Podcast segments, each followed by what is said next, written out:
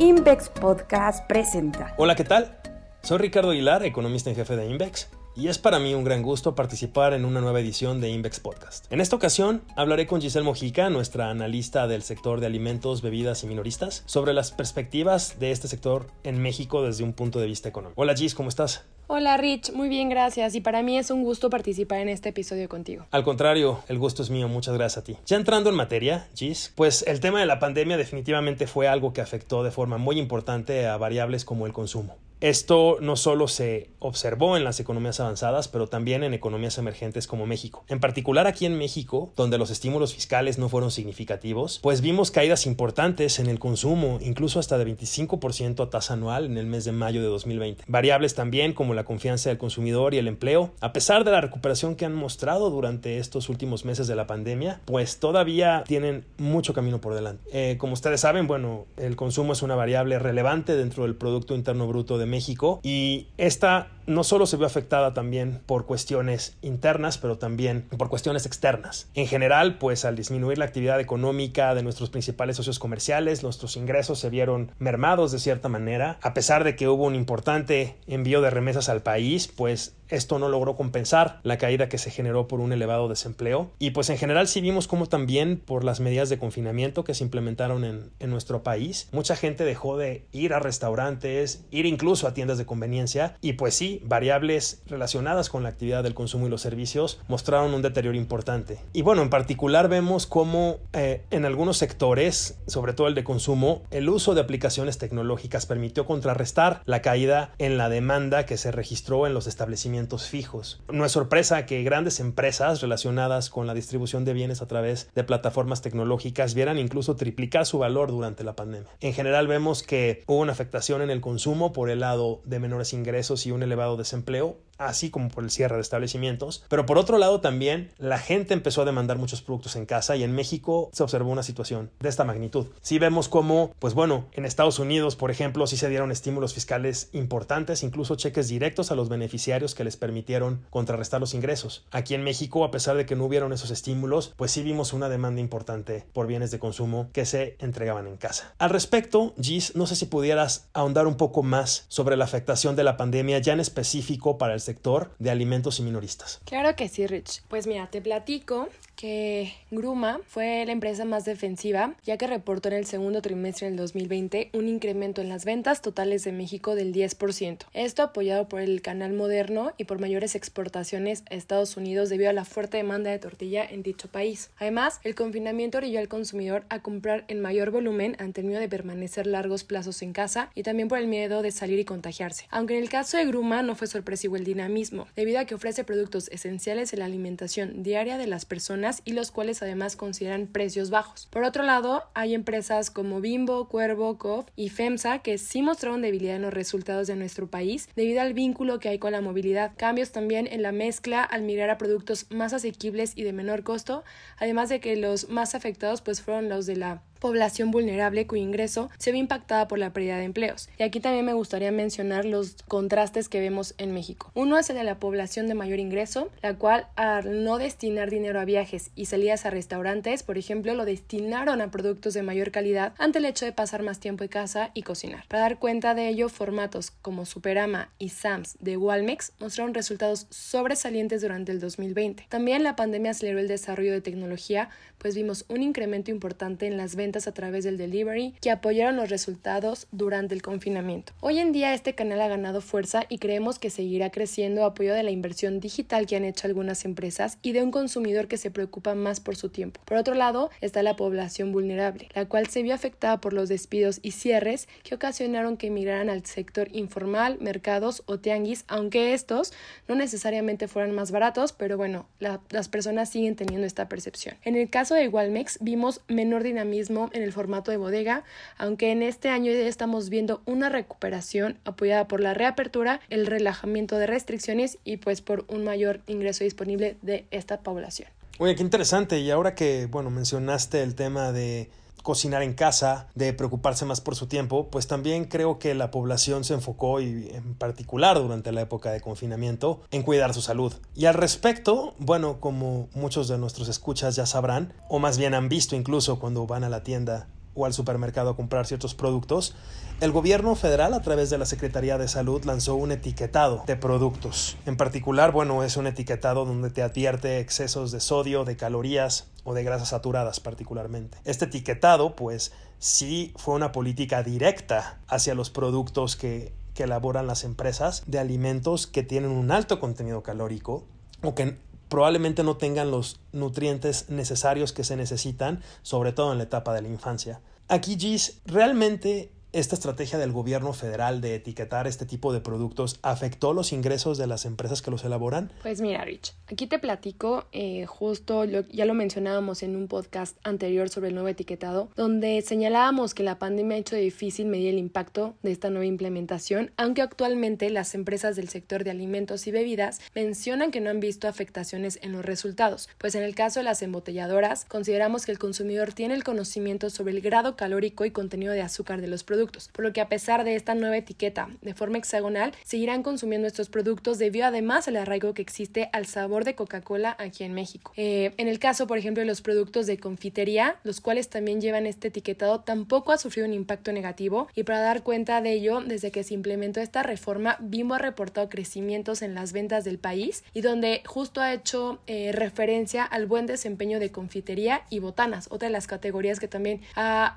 ha, ha sido enmarcada por estas nuevas etiquetas. En los países donde ya se implementó el etiquetado, sí vimos afectaciones en el primer año de su implementación, para después recuperarse. Creemos que en el caso de México no veremos una afectación como tal porque justo la, pandemia ha incidido un poco y ha hecho difícil de cuantificarlo, pero también eh, debido al arraigo de hacia los productos, pues no esperaríamos afectaciones significativas. Pues es importante destacar que no hubo una afectación en el tema del etiquetado, pero donde sí hemos visto una afectación es en el tema de la recaudación y en particular los impuestos que se recaudan por la venta de estos productos son el impuesto al valor agregado y el impuesto especial para la producción y servicios, el IEPS. En particular, este último impuesto, el IEPS, en 2020 ascendió a casi 460 mil millones de pesos, que a pesar de sonar una cifra elevada, pues bueno, se había programado recaudar alrededor de 515 mil millones. Esto es, la recaudación por IEPS se quedó corta casi por 55 mil millones de pesos. A pesar de que, bueno, esto no se da tanto por el tema del etiquetado, sino probablemente por el tema de la pandemia, pues como como mencionamos ya al principio, sí hubo un menor flujo de personas que salieron a tiendas de conveniencia por el tema del confinamiento, por supuesto, pues es importante ver aquí cómo se va a recaudar más durante este año, tanto por el IEPS como por el IVA. Y es que en particular el IVA, por ejemplo, fue de alrededor de 930 mil millones de pesos en 2020, pero se planeaban recaudar casi 100 mil millones de pesos más. Entonces, sí vemos que, bueno, el reto sigue siendo importante. Si bien el etiquetado no afectó la parte de la demanda, pues sí queremos ver cómo le va a hacer el gobierno para recaudar más. No creemos que la reforma fiscal que se vaya a presentar este año se traduzca en un incremento en los impuestos. No vemos que el IVA suba, tampoco vemos que el IEP suba, a pesar de que pues sí podría haber un ajuste normal por el tema de la inflación, pero en general creemos que la reforma iría más bien hacia el tema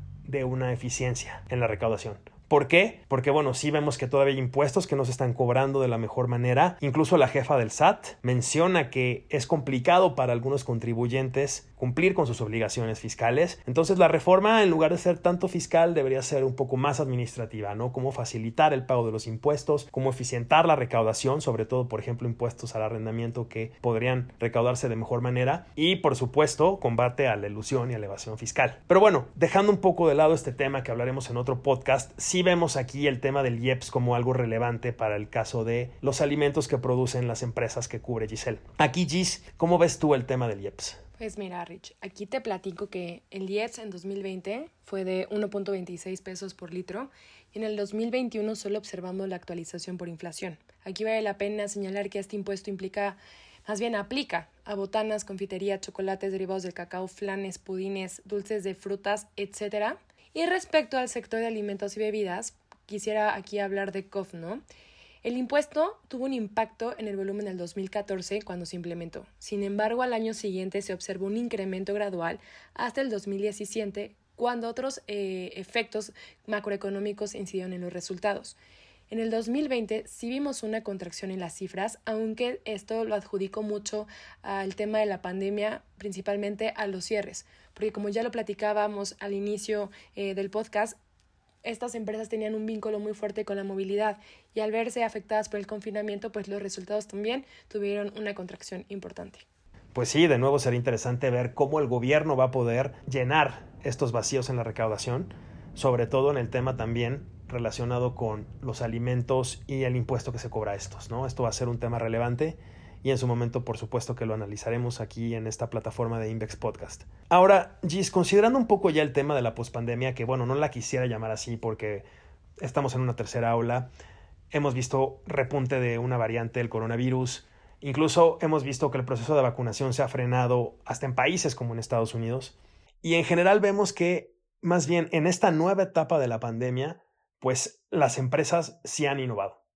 Sí hemos visto cómo las empresas, incluso, por ejemplo, el caso de Alsea, ha decidido competir contra plataformas como Rappi, como Uber Eats, para hacer llegar sus productos a los consumidores.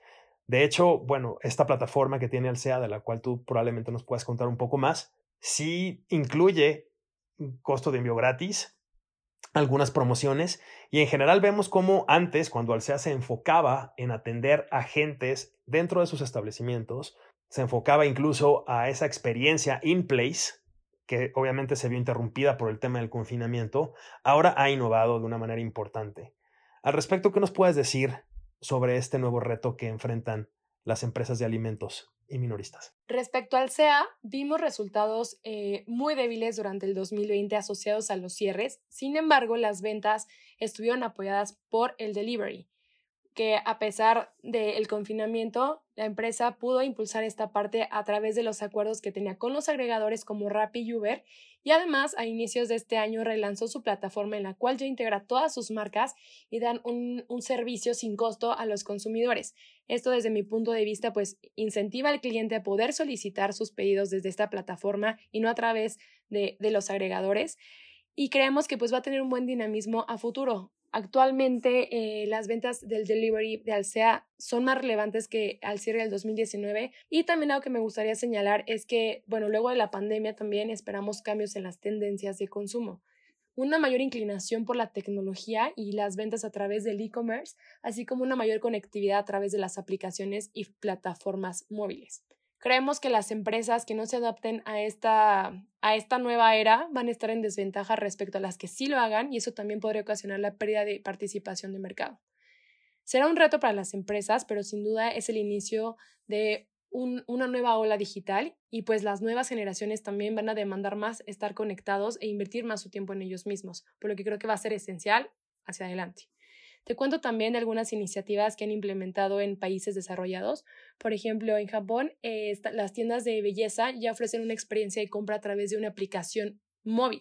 Y esto pues para obtener consultas de belleza y probadores a través de dispensadores, ¿no? También se ha impulsado los pagos digitales que eliminan el contacto. Entre ellos está PayEye, una forma de pagar a través de las lecturas del iris, el cual se implementó en Polonia en algunas tiendas, cafeterías y hoteles.